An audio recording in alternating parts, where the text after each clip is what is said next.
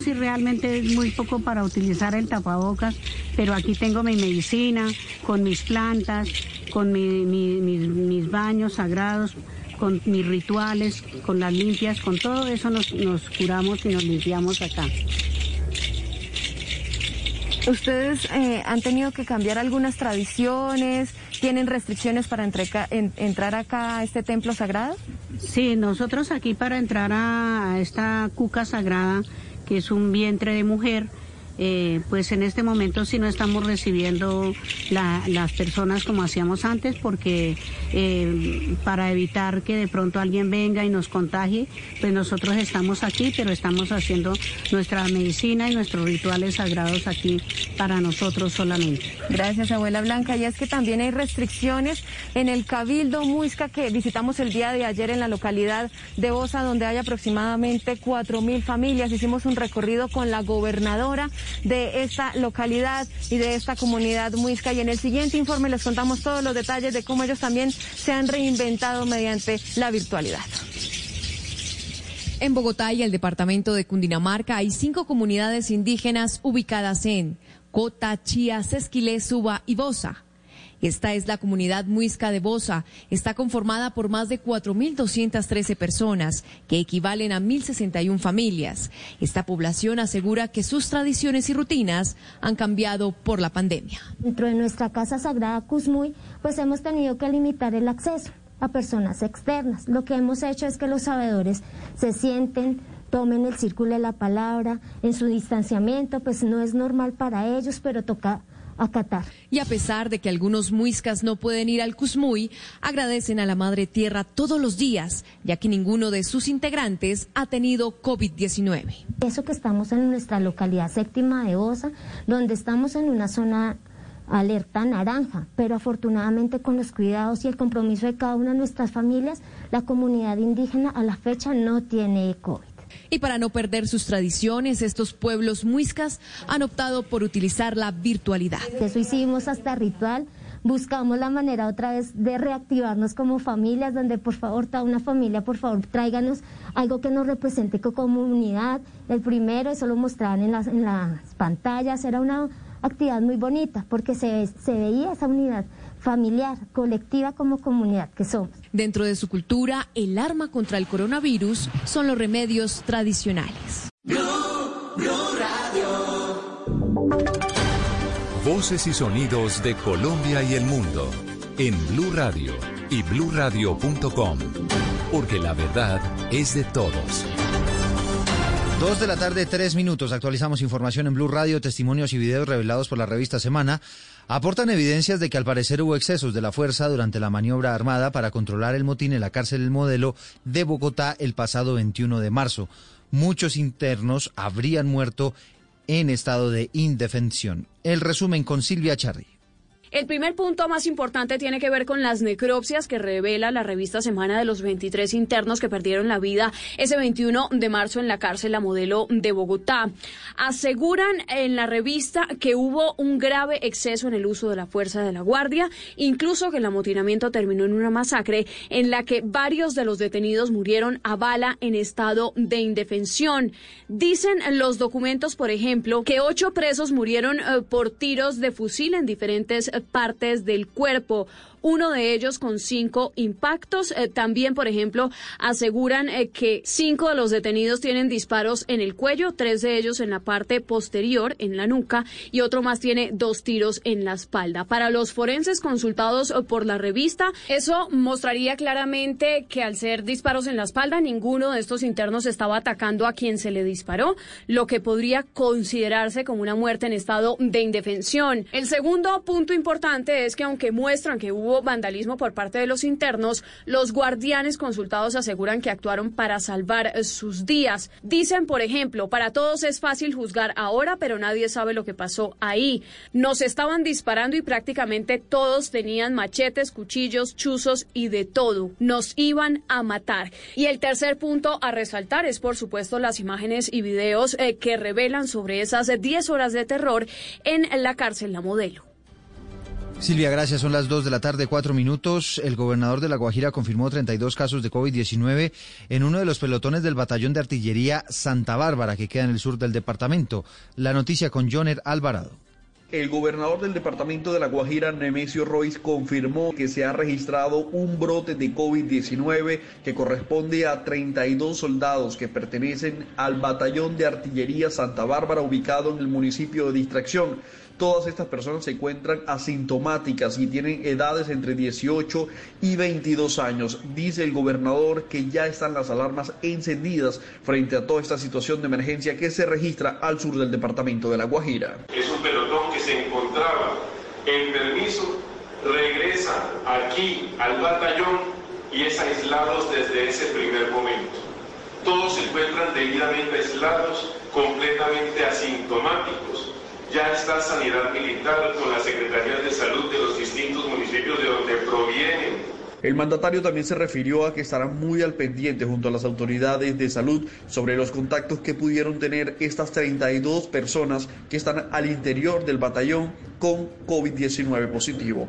Y es que hay varias noticias relacionadas con el COVID-19, una de ellas en Bolivia, donde las autoridades de salud diseñaron una ley que va a obligar a los pacientes que se hayan recuperado de la enfermedad a donar el plasma sanguíneo como método para atender a los que siguen enfermos. Estefanía Montaño. Después de que varias pruebas fueran exitosas al haber usado el plasma obtenido de la sangre de personas recuperadas del coronavirus para tratar a otros infectados, la ministra de Salud del país, Eddie Roca, ha animado a los recuperados a donar sangre para realizar más tratamientos, pero también ha afirmado que el gobierno está trabajando en una ley para que esto sea obligatorio, porque el pico de los contagios podría alcanzar los 100.000 casos a finales de julio. Que el programa de suministro de plasma de pacientes recuperados que impulsa el Ministerio de Salud a través de los bancos de sangre en todo el país se convierte en uno de los métodos más efectivos en el tratamiento oportuno de la enfermedad. La efectividad de este tratamiento aún está en estudio, pero la ministra aclaró que la venta de sangre y sus elementos, en este caso el plasma, está prohibida y que se sancionará. Además dijo que el tratamiento en el sistema público y la seguridad social no tiene costo para el paciente. Bolivia en este momento cuenta con 13.000 contagios y tiene al menos 454 muertos por el COVID-19. Dos, siete minutos llega la información deportiva que también tiene que ver con el coronavirus porque finalmente se suspendió la Copa Libertadores femenina. Camilo Poveda. Considerando los impedimentos del COVID-19, el impedimento del desarrollo ordinario del fútbol y teniendo conocimiento de la suspensión de los torneos femeninos, el proceso de licencias de clubes no podrá llevarse a cabo. En base a lo expuesto, la Colmebol ha determinado que los procesos de licencias de clubes en el fútbol femenino para la participación de la Copa Libertadores Femenina 2020 se encuentra suspendida. La presente determinación se adopta entendiendo las circunstancias vividas a nivel mundial y con la única intención de colaborar con los clubes. Noticias contra reloj en Blue Radio. La cifra que es noticia a esta hora, de acuerdo con eh, datos oficiales, hay 43.120 casos confirmados de COVID-19 en Ecuador. El número de fallecidos confirmados por el virus llegó a 3.621, más 2.437 personas que murieron probablemente por esta enfermedad. Hay otra cifra que es noticia. Chile informó que en las últimas 24 horas se confirmaron 6.400 casos adicionales de COVID-19 y en la última jornada murieron 96 personas. En total, Chile tiene en estos momentos más de 120.000 contagios y más de 1.500 muertos. Y otra noticia en desarrollo, el presidente de Cuba, Miguel Díaz Canel, declaró el COVID-19 bajo control e indicó que podría anunciar una estrategia de desconfinamiento gradual la próxima semana, después de que el país cumpla este domingo ocho días sin fallecimientos por esta enfermedad. Ampliación de todas estas noticias en blurradio.com. No se muevan porque ya viene Mesa Blue. En tiempos de crisis, existen seres con almas poderosas que se convierten en héroes de nuestra historia. En Organización Solarte, Queremos dar gracias a cada uno de nuestros colaboradores por superar sus miedos, arriesgándolo todo para entregar cada día no solo alimentos de primera necesidad a toda Colombia, sino también la esperanza de que todo va a estar bien. Porque cuando la bondad se pasa en la comida, el amor es el alimento. En Organización Solarte, trabajamos pensando en usted. Los personajes, las historias, las anécdotas, las confesiones, las noticias, todos los temas puestos sobre la mesa. Aquí comienza Mesa Blue. Presenta Vanessa de la Torre en Blue Radio y bluradio.com. La nueva alternativa. Qué miedo que me da mañana, miedo de que te me vayas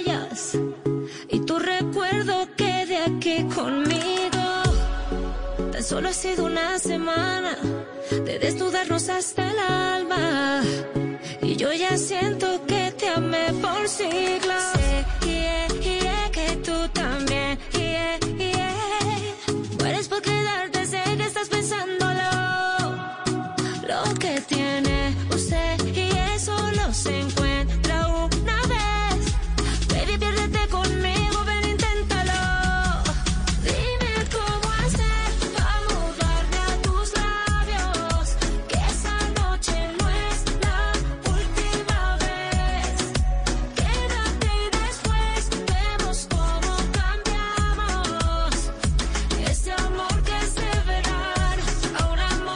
Bienvenidos a Mesa Blue.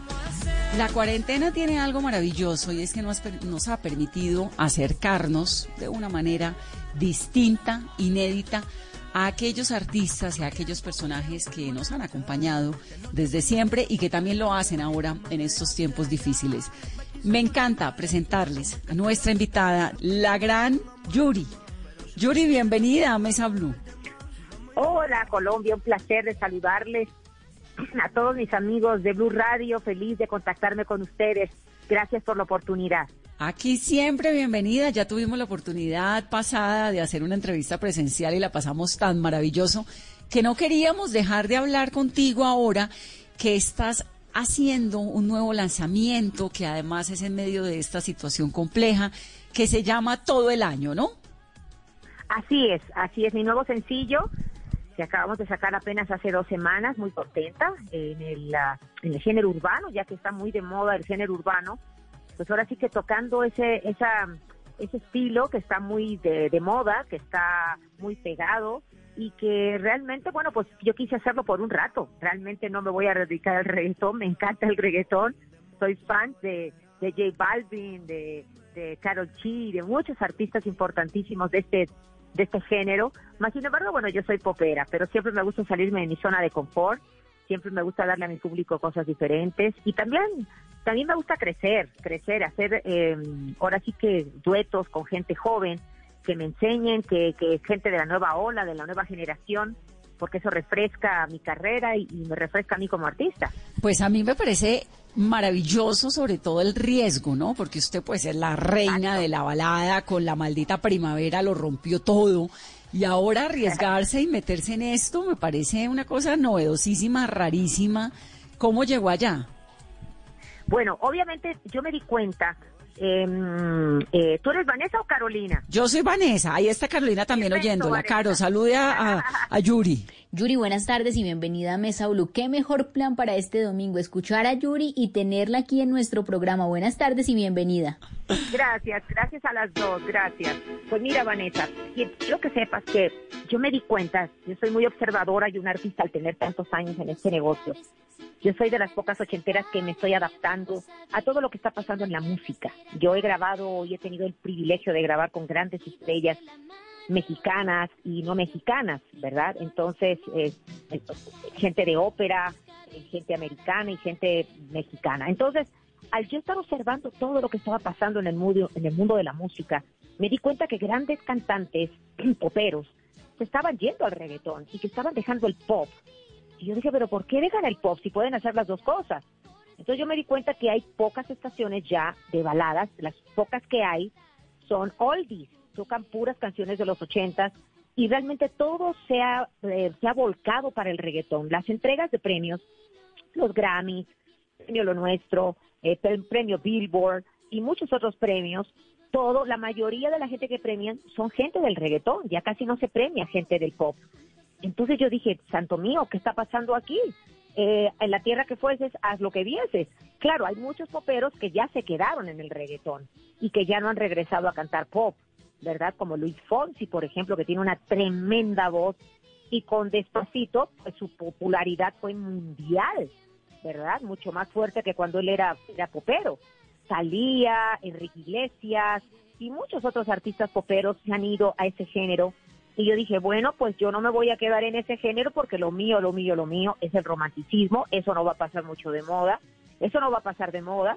Y, y ok, va a ser más difícil colocar ahora un éxito de balada, pero definitivamente la gente, aunque sea reggaetonera, siempre tiene que ser romántica y eso no va a pasar. Entonces en ese momento, pues yo hace año y medio empecé a conseguir una canción, canciones de música urbana. Obviamente también me di cuenta que dentro de la música urbana hay letras muy fuertes, muy específicas, muy sexuales. Y dije, no, yo creo que si yo me voy para ese lado voy a ser muy criticada porque la gente no está acostumbrada a verme en ese estilo. No que me espante, ¿no? Porque yo no me espanto de nada y público para todo y en gusto se rompe el género. Pero sí yo dije, no, yo tengo que hacer un urbano suave, un urbano light, que tanto lo pueda cantar un muchachito de 15 años como lo pueda cantar un señor o una señora de 40 o 50. Sí, porque desde la maldita primavera a Felices los Cuatro, pues hay un, ¿no? sí, definitivamente, definitivamente. Entonces yo dije, no, no, espérate, yo tengo que hacer algo algo chévere, algo bonito, algo suave, tanto en mi vestimenta también, porque sé que muchos de los videos reggaetoneros por lo que más salen son boobies, pis y todo eso, ¿no? Muy explícito el asunto. Y, dije, no, no, yo creo que por ahí no puede ser. Eh, primero porque estoy casada, me ha costado mucho trabajo tener esposo, las estamos solas.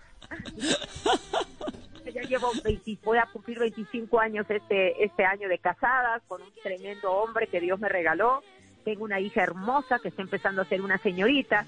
Imagínate que la mamá salga con aquello de fuera. Dije, no, no, no, no, no, no, no, no, no, el bullying a todo lo que era. Entonces pensé, pensé todas esas cosas positivas que tiene el reggaetón, pero también pensé todas las cosas negativas en mi imagen.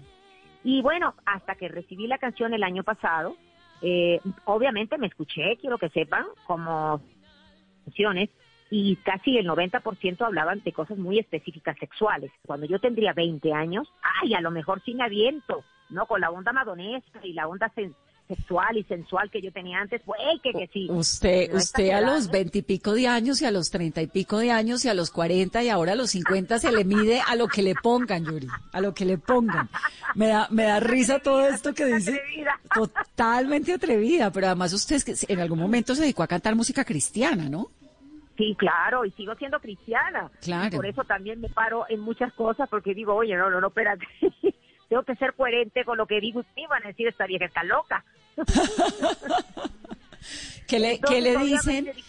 en la iglesia cristiana le dicen algo por la música cuando uno dice voy a dejar de, porque a Juan Luis Guerra también le pasó, ¿no? Que en algún momento eh, le cantan, pues no, que uno le canta lo que quiera, pero volver, salirse y devolverse, ¿cómo lo ven desde adentro de la iglesia? de cristianos, ¿no? El tipo, el cristiano que ni picha ni cacha ni deja jugar, que critica, juzga, pero no hace nada. Y el cristiano que dice, ok, eh, eh, su, su, su, su, trabajo es la música. Yo he recibido muchas ofertas para ahora, a mi edad de 50 años, para posar en una revista para caballeros, no desnuda, pero sí muy sensual, con ligueros y todo. Dije, no, ¿saben qué? Y me pagaban demasiado bien. He dejado de ir también muchas telenovelas a donde tengo que hacer escenas de cama, desnuda, y me pagaban muchos miles de dólares. Y la verdad dije, no, porque creo que todo, primero creo yo que mm, antes del cristianismo hay tiempo para todo, hay edades para todo.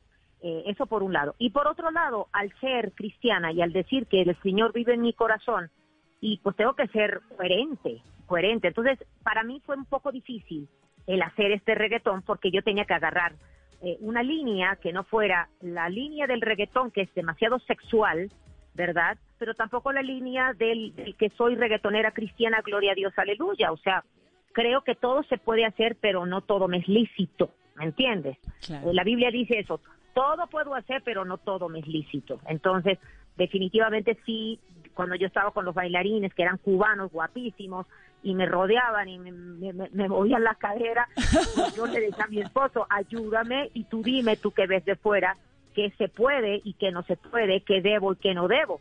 Y se dan cuenta en mi video, lo único que enseño son las piernas, porque no enseño ni busto, ni hay tomas de mis, de mis nalgas, no hay tomas de nada. es un video muy transparente, es un video muy, muy, es más, hasta varias personas en las redes sociales me felicitaban y me decían, Yuri, te felicitamos porque sabemos qué onda contigo, sabemos que no por querer vender discos o por querer tener likes en tus, en tus redes sociales, pues fuiste muy elegante para ser reggaetonera. Así me dijeron, y te felicitamos porque pues no está vulgar tu video, lo puede ver cualquier persona y, y te ves muy guapa, te ves sexy, pero sin caer en lo vulgar. Y eso, ah, me dio mucho alivio. Claro, a lo mejor hay otras personas que me dicen, ay hermana, te voy a orar para que Dios te salga del, para que Dios te saque de la pa y la ve con Satanás. Pues sí, hay de todo en la viña del Señor. Pero yo sé, yo soy una persona que, que siempre estoy con esa, con esa línea, esa línea de, ser coherente con lo que digo y con lo que hago, ¿no?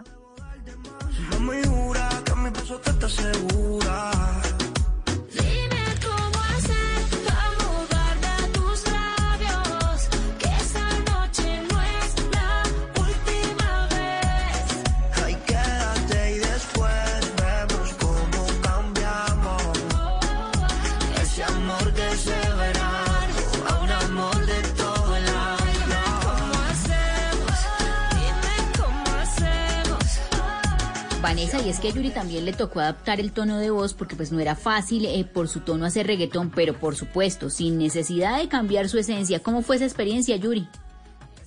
Pues mira, realmente eh, no es fácil, porque es mucho más fácil. Yo recuerdo que cuando yo me retiré, para mí era tan fácil ir a las, todas las iglesias cristianas y cantar y todos estábamos en el mismo mood y gloria a Dios, aleluya, y ah, qué chévere. Pero cuando yo regresé a cantar al mundo secular, ¿verdad? Pues para mí fue un poquito muy, bueno, un poquito muy difícil, porque obviamente pues yo tenía que ser coherente, coherente con, con lo que yo hago, con lo que yo vivo, ¿verdad? Para, para el día de mañana, porque a nosotros los artistas nos sigue mucha gente, para bien o para mal, ¿verdad?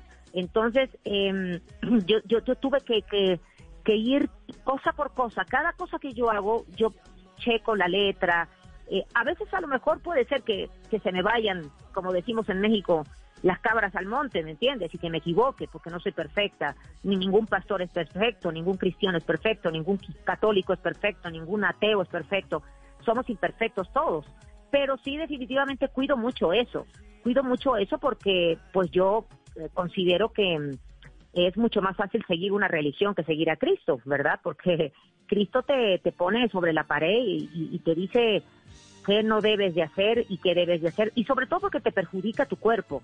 Nosotros los artistas, eh, cuando no tenemos a Dios en nuestro corazón, atentamos con nuestro cuerpo. Yo atentaba con mi cuerpo, y no que quisiera decir que me quisiera matar a cada rato, no, pero sí definitivamente al andar alcoholizada en un carro último modelo a 200 kilómetros por hora, pues sí estaba yo atentando contra mi vida y muchas otras cosas más, ¿no? Entonces sí no me ha sido fácil el ser cristiana y el, ah, y el ser una cantante secular, ¿verdad? Porque no soy una cantante que se dedique totalmente a cantarle canciones de alabanzas y adoraciones, Señor, que a mí me, me, gusta muchísimo y que yo lo hago en mi iglesia. No, porque además usted es una rebelde, una rebelde del alma. Es una, es una, ¿no? Una mujer contestataria. El video es, a mí el video me parece maravilloso. Sale guapísima con un pelo rojo largo. Se le ven unas piernas, pues por Dios, cómo no se le van a dar las piernas a Yuri si las tiene divinas, para eso las tiene, pero además se ve guapa, se ve bailando con unos señores, se ve eh, provocadora como ha sido siempre, ¿no? Eh, Sí. Está muy bien. Yuri. Yo siento que es como elegante. Es un, a veces tiene, puede uno ser muy provocador, muy sexy, elegante, sin caer en lo vulgar. No, yo sé que en este mundo hay para todos y a y hay hombres a lo mejor que les va, que les gusta lo otro, lo más explícito y respetable. Yo en esas cosas no me meto, yo no soy juez porque gracias a Dios yo no soy, yo no soy juez, pero sí definitivamente sí le pensé mucho, le pensé mucho y sí trabajé mucho todas esas cosas porque sí, obviamente la gente que está a mi alrededor pues sí me dice, no, pero que los muchachos te toquen y que te manoseen y ahorita que está de moda. No, espérense, espérense. Primera, tengo a mi marido ahí enfrente. Yo soy muy respetuosa de mi esposo y no que yo sea santa y me crea así, ay, la Virgen de, de, de, Veracruz y la Yuri, Santa Yuri. No, no, no, no, no, porque yo vengo de la sociedad, ¿me entienden? O sea, Dios me recogió donde yo hacía cosas que estaban muy buenas. Exacto, yo sé, yo sé de dónde me recogió Dios y me acuerdo a cada rato. Pero sí, definitivamente soy una mujer que luché mucho por la felicidad, luché mucho por tener un matrimonio luché mucho por tener a un hombre que me amara como yo soy, no por ser Yuri, la artista. Y ahora que lo tengo, lo cuido. Y es, ¿Cuántos años lleva con el marido, Yuri? 25 años voy a cumplir este año. 25 años. ¿Y cuál es ese? Usted habla, dice algo que me parece bien interesante y es que el límite entre la provocación y la... ¿Y cuál qué fue lo que dijo? Entre la provocación y el exceso. Y lo vulgar. Y lo vulgar. ¿Cuál es ese límite? Sí, definitivamente, porque las mujeres podemos ser sexys, ya eso lo traemos todas. Dios nos dio esa sensualidad, ¿no? Y, creo que eso es hermoso en cada una de nosotras, descubrir, porque hasta a veces yo he visto gente llenita o gorditas que yo digo, wow, o sea, ¿cómo va a ser que esa gordita sea tan sensual? Y dices, pues sí, porque lo traemos todas, todas tenemos esa sensualidad, unas los, lo explotan más que otras, otros lo saben más que otras, según cómo se sientan, ¿verdad? Porque hay mujeres que son hermosas, hay mujeres que, pero que no se valoran, que a lo mejor tienen una baja estima tan terrible, ¿verdad? Que dicen, ay, no, yo me siento fea, yo no me siento bonita, yo no me siento sexy. Y es una mujer espectacular que uno quisiera tener el cuerpo para un domingo, ¿no? entonces, yo pienso que, que eso se trabaja, se va trabajando. Y yo lo trabajé durante esos cinco años que yo me retiré del ambiente artístico. Trabajé todas esas áreas en las cuales yo eh, no estaba bien como mujer, como ¿Por, persona. ¿Por qué se retiró, Yuri? ¿Qué pasó? Ahora que dice, yo vengo de la sociedad, cuénteme qué fue lo que le pasó ahí. bueno, porque en este medio, ustedes saben, y en todos los medios, lo que pasa es que este medio es un medio más, que se ve más, ¿no? Estamos más en vitrina. En cambio, cuando tú estás en tu casa y eres una doctora o un licenciado o X o Y, pues todo como que se enteran nada más en tu colonia pero cuando eres artista se enteran en el mundo entero porque estás en vitrina. Eso es lo malo. Entonces, el artista, cuando no somos nadie, queremos ser alguien. Y cuando llegamos a la cúspide, nos damos cuenta que el tenerlo todo no es, no es, no es la felicidad. No es la total felicidad. Porque yo era una persona de clase media, mis padres pues tenían dinero, mi, mi mamá y mi padre, doctores, médicos famosos en Veracruz, tenía yo mi rancho, tenía yo mi granja, tenía, o sea, eh, vivíamos bastante bien, en una casa espectacular. Pero obviamente yo tuve después muchas carencias, muchas carencias. Eh, mi padre perdió todos sus trabajos, este, después dormíamos en el suelo, no teníamos para comer, costó mucho trabajo. Mi madre y yo nos venimos a México, comía yo una vez al día, mi mamá salía a los supermercados a robar para que yo pudiera comer. Y, y así durante mucho tiempo me estuvo manteniendo ella así. Yo era muy chiquita, yo tendría 11, 12, 13 años. Entonces, eh, llega un punto que uno quiere tener. Uno quiere, el ser humano queremos tener, queremos ser y queremos tener. Y, como todo, ¿no? al tener el éxito, pues empiezas a tener. Empiezas a tener dinero, empiezas a tener este jets privados, eh, tú puedes comprar tu yate, te puedes comprar lujos, este, puedes ir a la Quinta Avenida en Nueva York y comprarte lo que quieras en ropa, ropa de marca, y empiezan los excesos, no nada más los excesos materiales, sino también los, los excesos, en, en, en, mi caso la droga no, porque yo nunca fui, soy una persona muy nerviosa y nunca me metí droga, pero sí obviamente, lo mío era más sexual, lo mío era sexo, este, no era ninfómana, pero yo creo que si Dios no hubiera llevado, no hubiera llegado a mi vida, yo hubiera sido ninfómana totalmente. Y el alcohol, el alcohol, el alcohol ya era diario. Yo tomaba diario, porque uno puede tomar a lo mejor una copita y dices, oye, es un aperitivo, pero ya botellas, ya la cosa es alcoholismo. Entonces, obviamente al estar alcoholizada, pues haces muchas cosas que no tienes que hacer. ¿Esto fue en qué época? ¿Esto era qué época, Yuri? ¿Esto fue cuando la maldita primavera que fue? Eso fue, la maldita primavera fue los 80, ¿cierto? Sí, no, si esto fue, te voy a decir, fue como en los 90, de los 90 para, mm, para ya, haz de cuenta, sí, como en los noventas, ahí empecé, ahí empecé cuando yo me divorcié. Y esa fue una época de fama, de conciertos, de, de noche. Era la época de Madonna, ahí exactamente. La época en la que me decían la Yuri Madonna. Claro, y tú eras nuestra Madonna latinoamericana. Además. Sí, exactamente. Entonces, ahí más o menos en esa época, donde yo tenía 26 años, 25 años, a los 30, fueron como 6 años a donde sí yo definitivamente no tenía no tenía eh, freno, no tenía freno, por eso muchos de mis discos se llaman Soy Libre, este, y en fin, no era lo que, lo que yo estaba viviendo en ese momento. Yo quería ¿Y cómo saliste de ahí? Bueno, pues salí con la ayuda de Dios, porque definitivamente cuando ya llega el suicidio, a donde yo pues ya veo, me doy cuenta en una depresión por estar sola, a los 29 años me doy cuenta de que yo pues no tenía nada, que tenía todo lo que yo quería, fama, dinero, siete autos, últimos modelos, jet privado, eh, casa de la playa, lo que todo mundo quiere, lo que todos los artistas queremos, pero yo estaba muy sola, en mi mansión, sola. Y, mm, y ahí es cuando me viene una depresión y yo me quiero tirar de un balcón. Y ahí en ese balcón, cuando yo pues corrí hacia tirarme, porque yo dije, pues sí, entre más me haga para atrás, más, ahora sí que va a ser el, el, la muerte va a ser más rápido. Si yo no corro, corro muy, muy cerquita del balcón, ¿verdad? Obviamente voy a quedar mal y no quiero quedar mal, entonces mejor me muero. Y ahí en ese inter, en esos segundos entre la vida y la muerte, obviamente ahí escuché una voz, una vocecita, dos vocecitas, uno que me decía, mira, quítate la vida, estás sola, no tienes hijos, eres muy hermosa, muy bonita, tienes todo, pero no tienes nada, no tienes nada. Entonces, la solución a esta tristeza es irte de este mundo. Y cuando yo iba corriendo, ¿verdad? Escucho otra voz que me dice, no, tú no puedes, ni tienes el derecho de quitarte la vida. Eh, tú dame tu vida y yo te voy a dar vida en abundancia. Y cuando escuché esa voz, yo tuve mucha paz. No era una voz de miedo, sino una voz de paz y frené. Frené, frené, frené. Obviamente me pelé todas las rodillas por la frenada, porque era un balcón bastante pronunciado y, y obviamente pues sí me lastimé las rodillas porque frené de rodillas, caí de rodillas frenando de, de lo que ya el cuerpo llevaba de, fuerza, ¿no?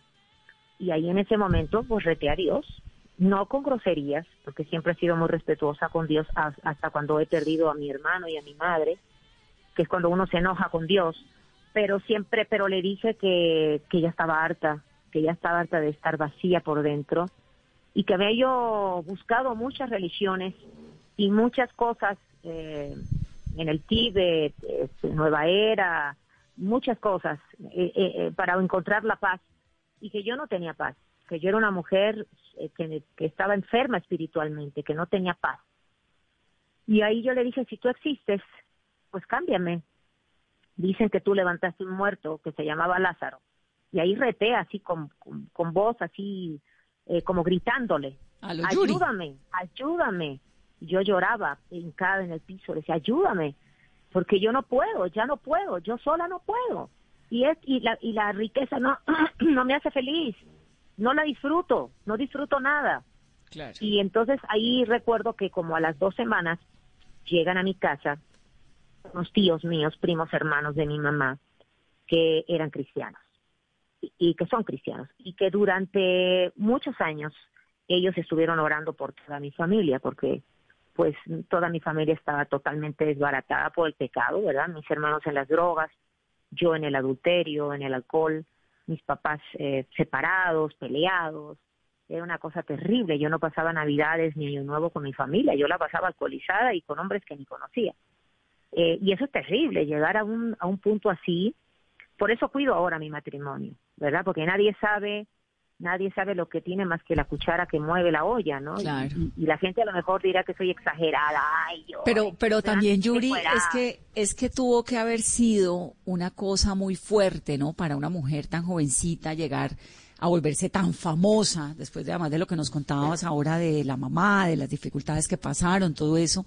La fama te llegó muy joven y muy rápido. Y en una época en la que en la que la música era muy alebrestada y estaban estas figuras, ¿no?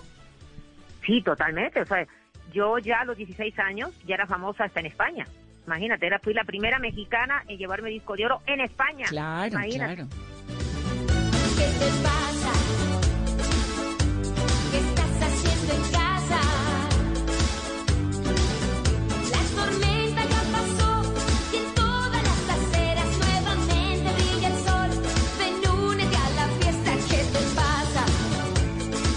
Entonces, y no nada más en España, en Viña del Mar a los 18 años y a los 19 años yo ya estaba nominada al Grammy con José José y José Feliciano. Imagínate tú nada más, o sea, a los 16 años yo ya ganaba miles de pesos. Sí, sí, miles sí, de pesos.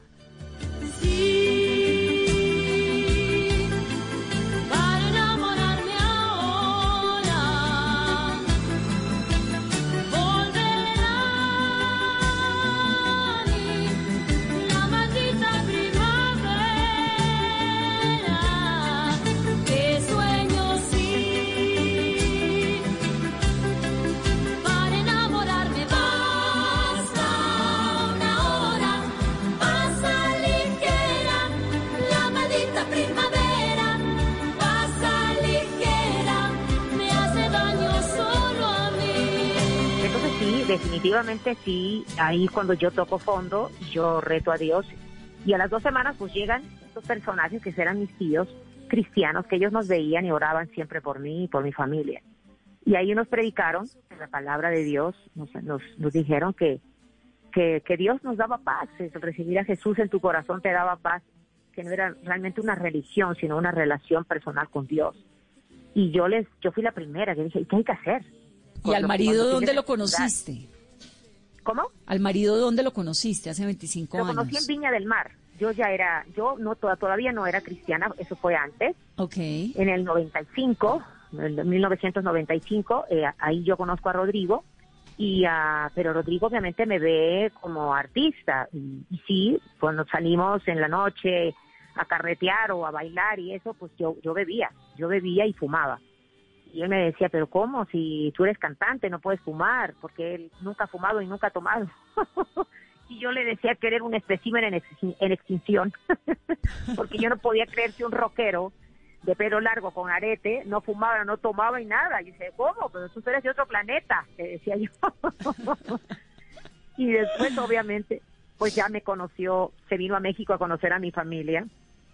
Y cuando él vino a México, yo ya había tenido ese encuentro con Dios y, y me vio muy diferente. Él es "¿Qué te el cantante chileno Rodrigo Espinosa, ¿no? Que tenía o tiene una banda musical que se llama. Al Este, Al Este, exacto. Exactamente. Y con él adoptaste una niña.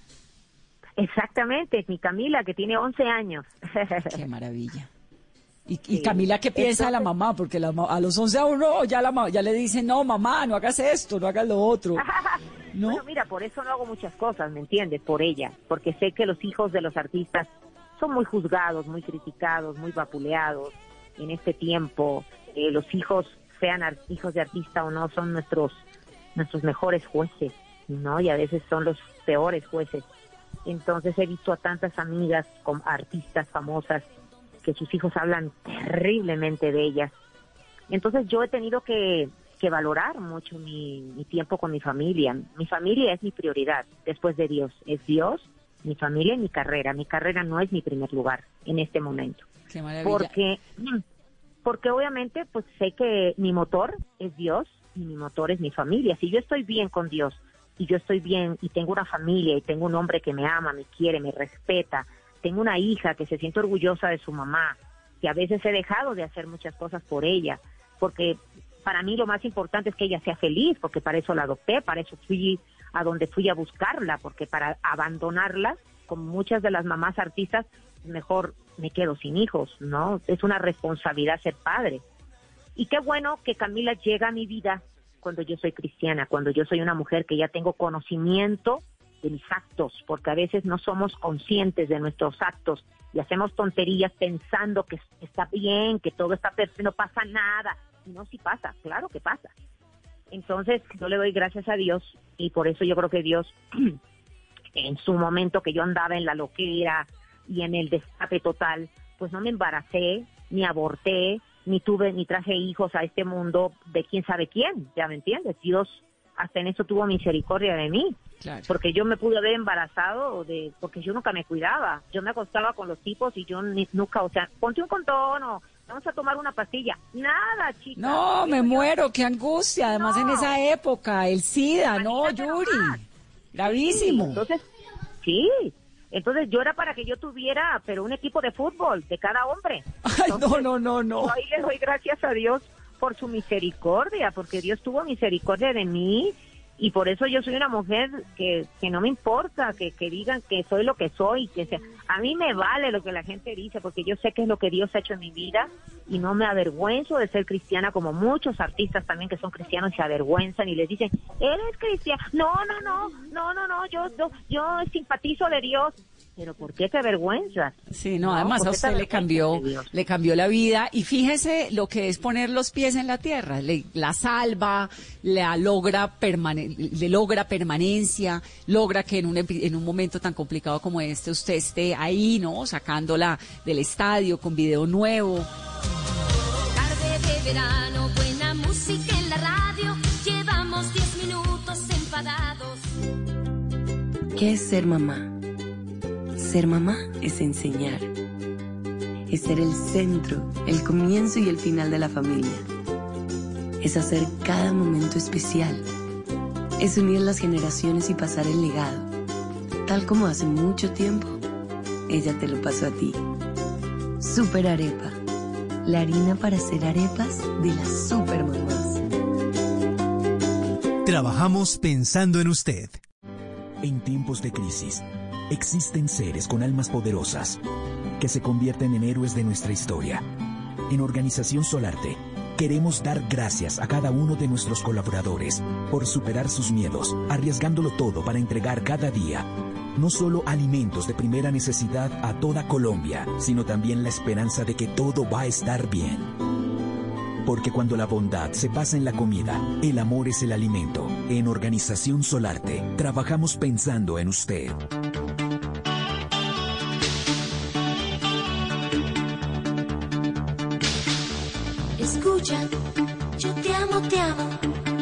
Ya no sé qué cosa es y te amo, te amo. Espera, dame la mano. Yo gritaré y te diré que te amo, te amo. Cada vez que regañamos, yo te amo, te amo. Y te amo, te amo. Espera, soy impaciente, mas no me vendo porque sé que te amo, te amo. Yuri, ¿qué pasó? ¿Qué pasó con Chayanne? Usted fue novia de Chayanne, ¿cierto? sí, es que hace hace unos días me preguntaron en Miami una una este ¿cómo se dice? Una una hay una una periodista, en una, entrevista, conductora, sí, una periodista, conductora amiga mía y me decía, oye, cuéntame de Chayanne, porque me sacaron una foto con él. Sí, es que yo la vi, por eso le pregunto. Se pasó algo, pasó algo. Y me hubiera encantado que hubiera pasado. Pero no fueron novios o eso fue. El respeto, faltan el respeto, faltan el respeto. ¿Eso fue un romance furtivo o sí fue un romance?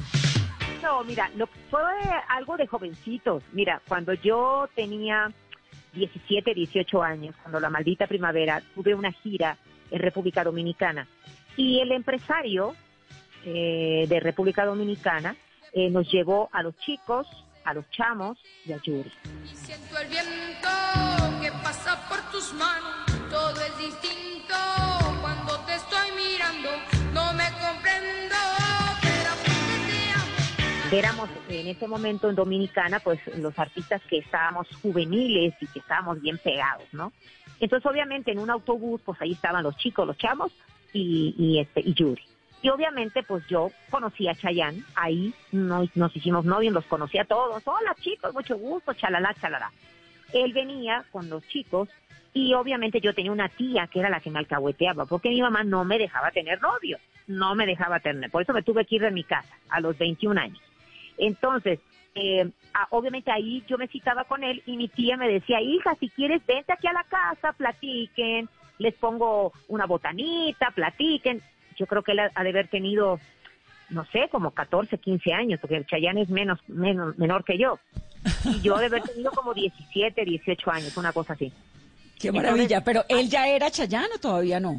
No, no, todavía no. Él estaba, ah. él estaba en los chicos, él estaba en los chicos, en el grupo musical. Claro. Y ahí obviamente, pues nos agarramos la manita, nos gustábamos, pero realmente fue, fuimos como enamorados, realmente nunca hubo nada. Y claro, después hicimos volver a empezar que él ya estaba casado, yo no, él ya estaba casado y obviamente pues respetado, porque imagínate que llegaba a los sets con el suegro, un señor muy poderoso de Venezuela, porque la esposa de Cheyenne es hermosísima, y un señor muy poderoso de Venezuela, y yo creo que lo, me lo andaba cuidando.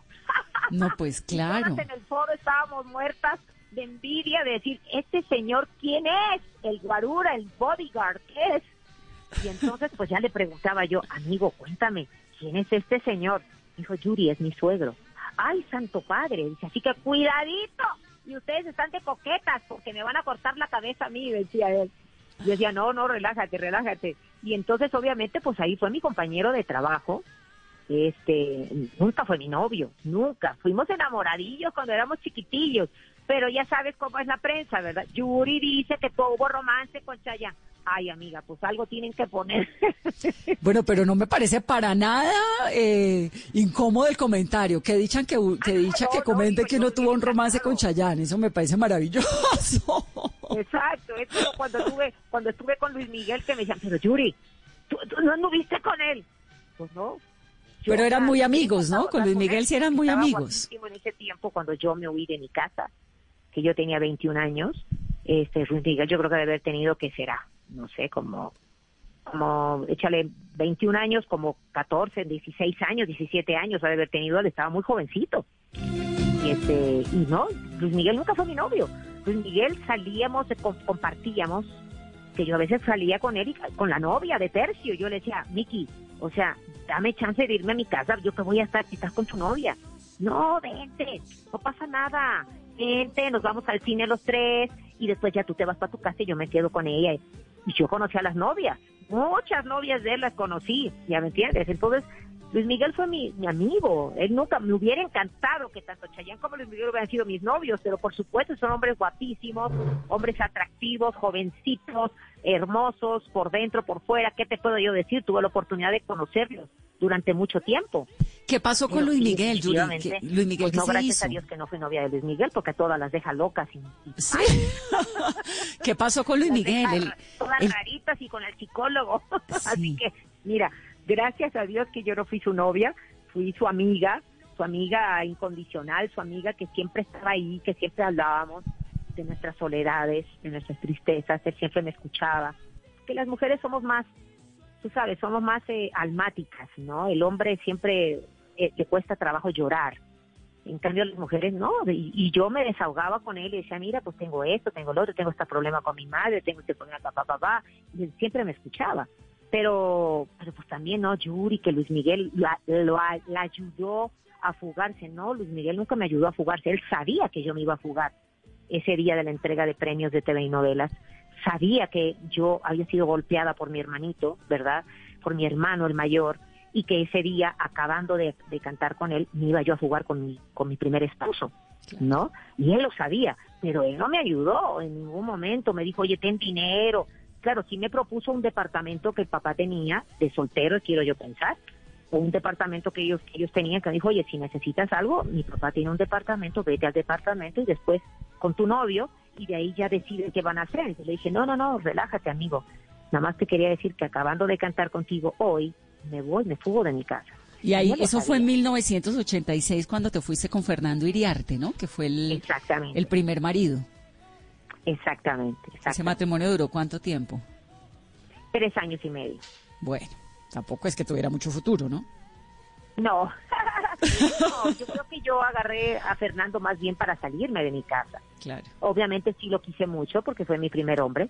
Ya, la verdad fue mi primer hombre. A los 20 años yo me tardé porque yo era señorita de mi casa, muy demasiado guardada, demasiado guardada. Y, y mi mamá no me dejaba tener novio. Entonces yo me enamoré de Fernando y obviamente con él me fui y con él me casé. Y fue Y mi había- primer hombre en mi vida. Había, cuando hablas de violencia en tu casa, ¿esa violencia venía de dónde? ¿Del papá? No, fíjate, no, la violencia no, no realmente ni mi papá ni mi mamá me pegaban.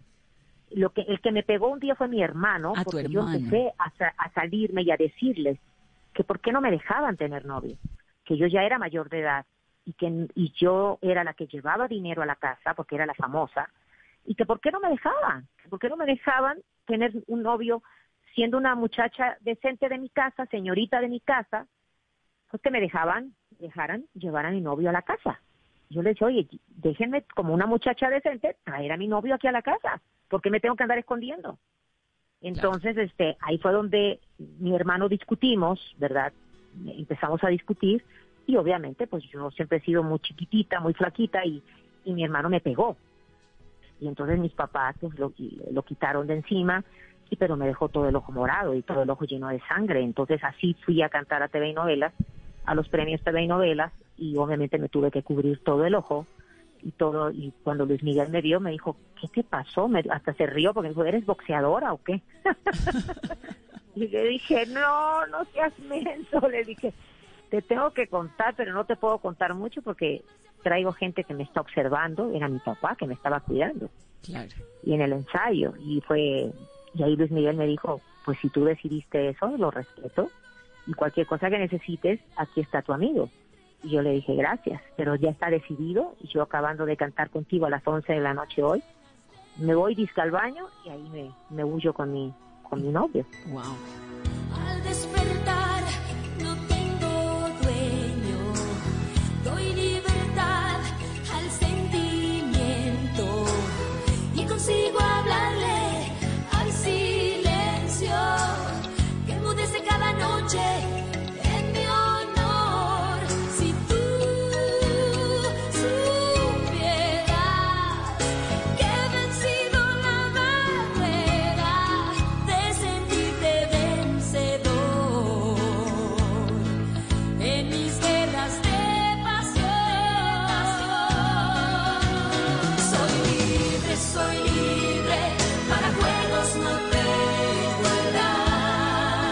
Pasó, Yuri, con Luis Miguel? ¿Qué pasó? ¿Lo volviste a ver? ¿Qué se hizo Luis Miguel? Porque lo revivimos por cuenta de la serie buenísima, pero no vino un par de conciertos. Acá hizo concierto, hizo una gira, pero se ve siempre muy decrépito. ¿Qué pasó con él? Bueno, realmente ya después yo ya no tuve, obviamente después de, de mi divorcio, sí tuve contacto con él, nos, nos volvimos a ver porque yo ya estaba divorciada. Eh, y después él, cuando se fue a vivir a Estados Unidos, se alejó de todos sus amigos, toda la gente que lo, que lo hemos querido siempre, porque nosotros lo aceptábamos como era y lo quisimos y era un, una, una bella persona. Luis Miguel es una bella persona. Lo que pasa es que la vida eh, lo ha tratado de una manera difícil, ¿no? Tener un papá así, pues, Sí. Y la No mamá desaparecida, ¿no? sí, es terrible. Yo me imagino que la vida de él no ha sido nada fácil, ¿no? Entonces, ya después, cuando él se fue a vivir a Estados Unidos, ya nos desconectamos, todos sus amigos, sus verdaderos amigos, pues nos desconectamos de él hasta la fecha. Yo ya no he tenido contacto con él, sí he tenido contacto con los otros amigos que salíamos con él, pero, pero con él no, él se alejó totalmente de todos y ya no he vuelto a hablar con él. Me preguntaban hace poco que si me encantaría verlo, digo, pero por supuesto, si yo a él le tengo un cariño muy especial, yo no lo juzgo, yo no soy quien para decir es un buen papá, es una buena persona, una mala persona, no, como cristiana no puedo juzgar para que no me juzguen, ¿no? Pero sí me talentoso. encantaría volverlo a abrazar, porque era un amigo muy especial y un amigo que siempre me escuchaba. Y tan talentoso, soledad, con esa voz, con ese... No, es que ese- él es un artista bárbaro. Yuri, de esas canciones, 30 millones de discos o más ha vendido Yuri en todo el mundo. Es sin duda una de las artistas hispanas más exitosas de la historia. Rompió esquemas, atravesó fronteras, nos ha puesto a cantar a todos sus éxitos. No ha habido amanecer rumbero en América Latina en el que no se hayan escuchado los himnos de Yuri. La maldita primavera, dame un beso, ¿qué te pasa? Yo te amo, te amo, que me fascina. ¿Cuál de todos esos es el que usted dice esto es lo mío y es inolvidable?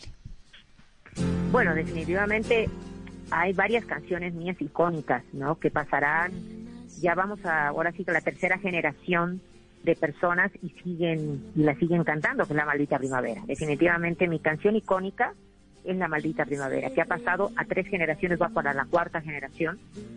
Y obviamente la han cantado las nuevas generaciones de artistas, la nieta de Violeta Parra, imagínate, la nieta de Violeta Parra en Chile, imagínate nomás, imagínate nomás hasta dónde ha, ha ido la maldita primavera.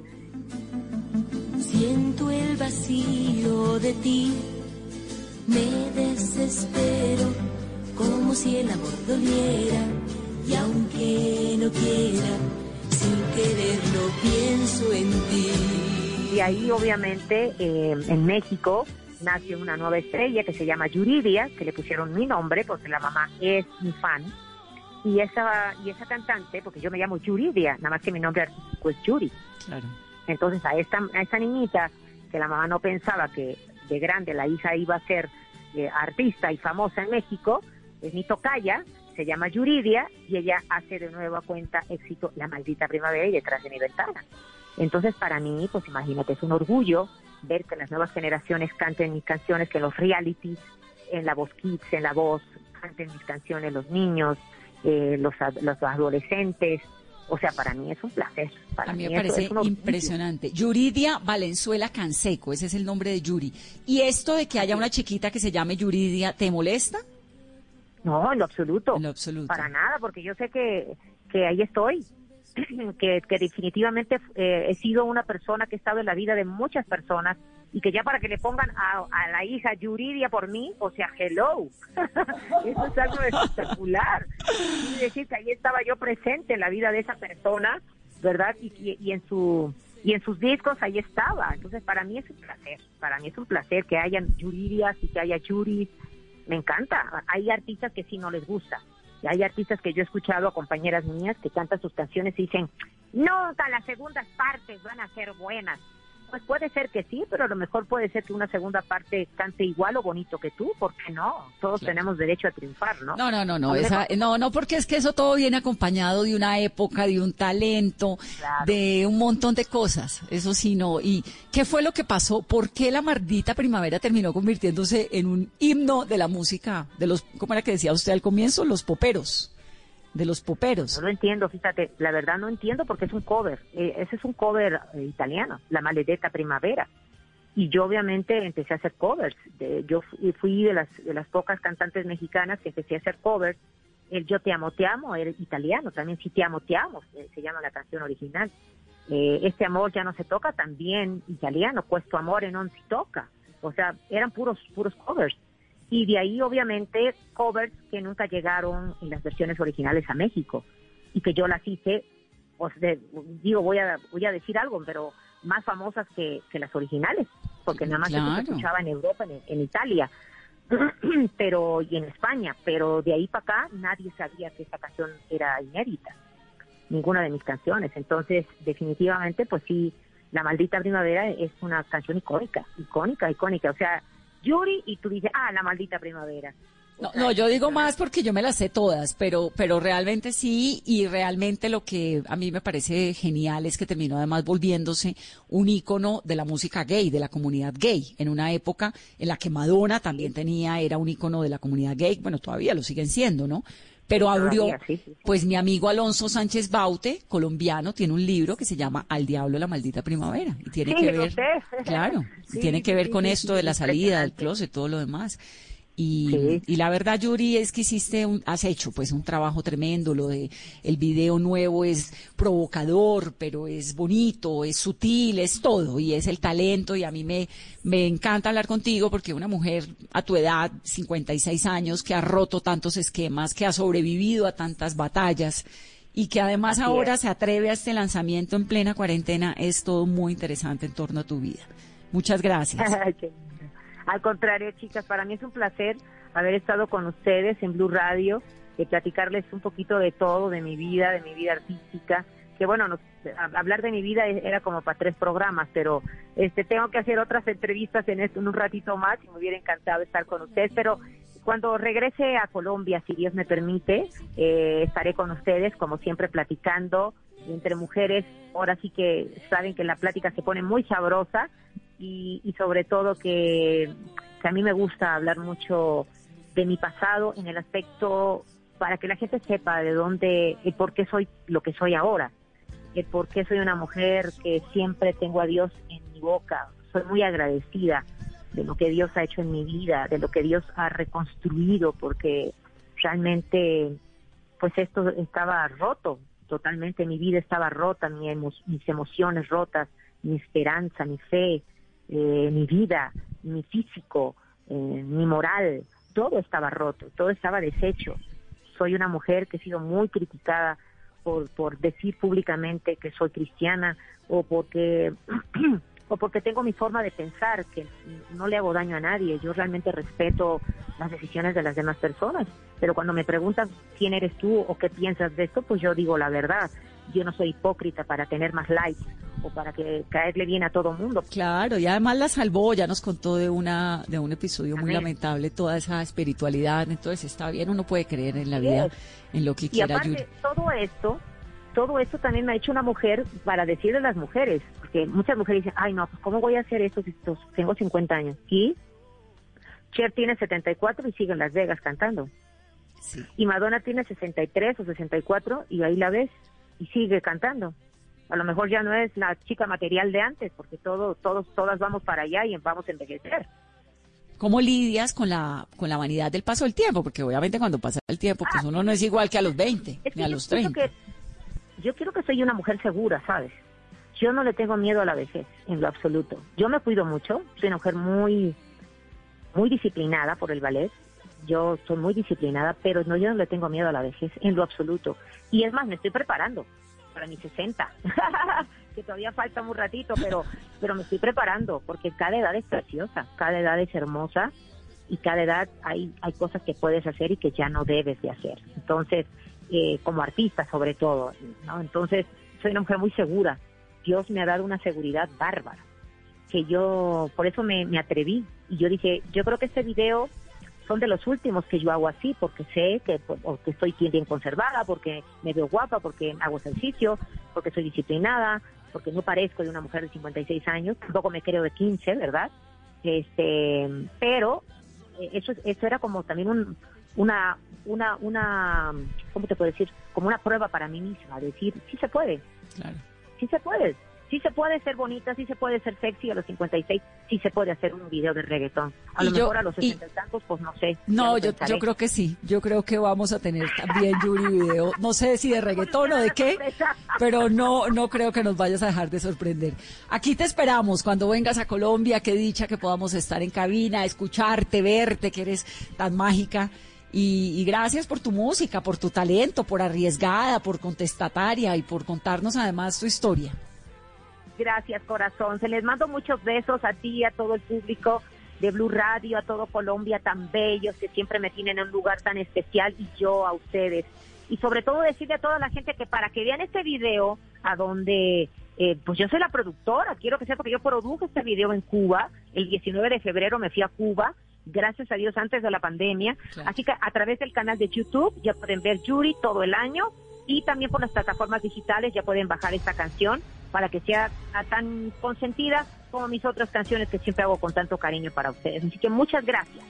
Aquí siempre bienvenida, Yuri, y gracias por llenarnos de tu música y de tu talento durante tantas décadas. Esto es todo el año de Yuri, escúchenlo, búsquenlo. Ahí está. Un abrazo muy grande y siempre bienvenida a Mesa Blue. Gracias corazón, muchos besos.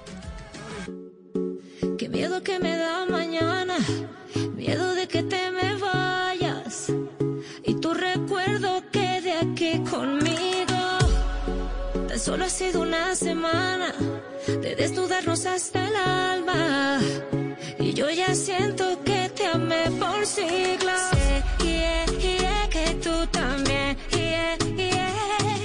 Mueres por quedarte, sé que estás pensándolo. Voces y sonidos de Colombia y el mundo en Blue Radio y bluradio.com, porque la verdad es de todos. 3 de la tarde, 3 minutos. Aquí están las noticias. El IMPEC respondió al artículo de la revista Semana en el que revelan presunto exceso de fuerza por parte de los guardias en los demanes que se presentaron en la cárcel Modelo de Bogotá en marzo, en el que murieron 23 reclusos. El director del instituto aseguró que desde el primer día los entes de control están al frente de las investigaciones y se reforzó la seguridad en los 13 penales donde se presentaron amotinamientos. Kenneth Torres. Ante estas revelaciones hechas en la revista Semana, el director del IMPEC, general Norberto Mojica, aseguró que una vez se presentaron los hechos, hizo presencia de manera inmediata en la cárcel modelo de Bogotá el cuerpo técnico de la Fiscalía, la Procuraduría y la Defensoría del Pueblo, quienes están a cargo de las respectivas investigaciones en la cárcel. Quienes iniciaron respectivamente las investigaciones dentro del marco de sus competencias penales y disciplinarias. Desde el inicio de estas investigaciones, el INPE ha puesto a disposición de los entes de control y judiciales los recursos humanos y tecnológicos con el fin de esclarecer estos hechos. Asimismo, señala el director del INPED que lamenta profundamente la muerte de los privados de la libertad en esos hechos y reiteró su compromiso en el respeto y protección de los derechos humanos en los centros penitenciarios. Más de 30 fiestas han sido desactivadas en lo que va el fin de semana en Cali, según el reporte de las autoridades. Cabe recordar que en esa ciudad no se decretó el toque de queda ni ley seca como voto de confianza en la ciudadanía. Víctor Tavares.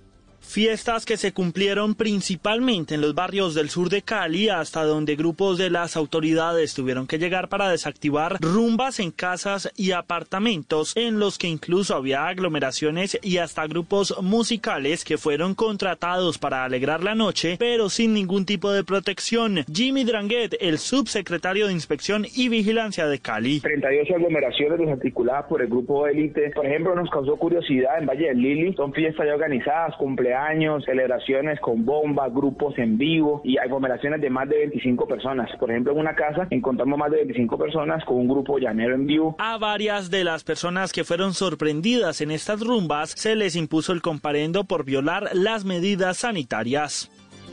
Un nuevo caso de violencia contra la mujer se registró en el departamento de Huila. La víctima se trata de una mujer de 39 años que fue asesinada por su esposo en el municipio de San Agustín. Silvia Artunduaga.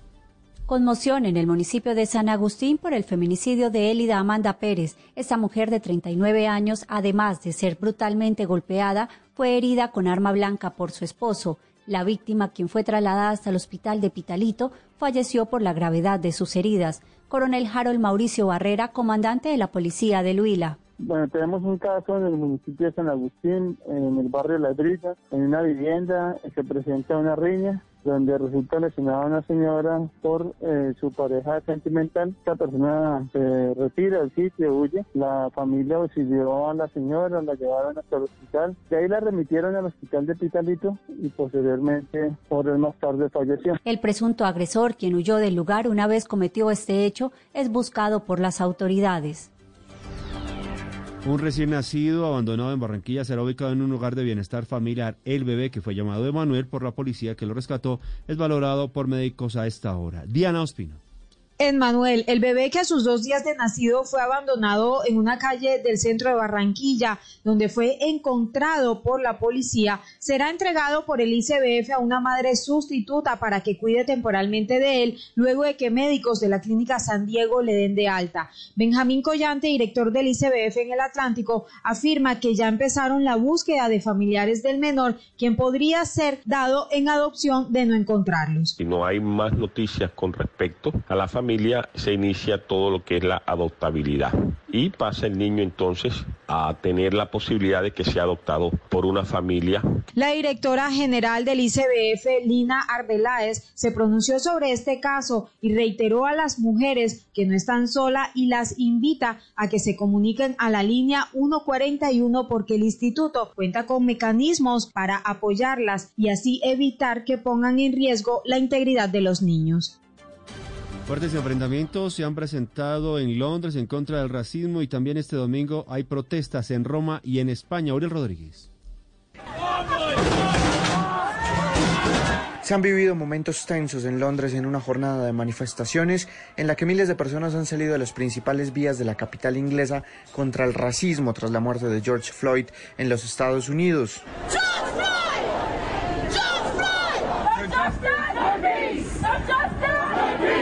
Cerca de la residencia del primer ministro Boris Johnson se concentraron disputas con la policía mientras se vieron a algunos manifestantes vandalizando el busto de Winston Churchill e incluso en Bristol derribaron la estatua de Edward Colson, quien fuera comerciante de esclavos en el siglo XVII.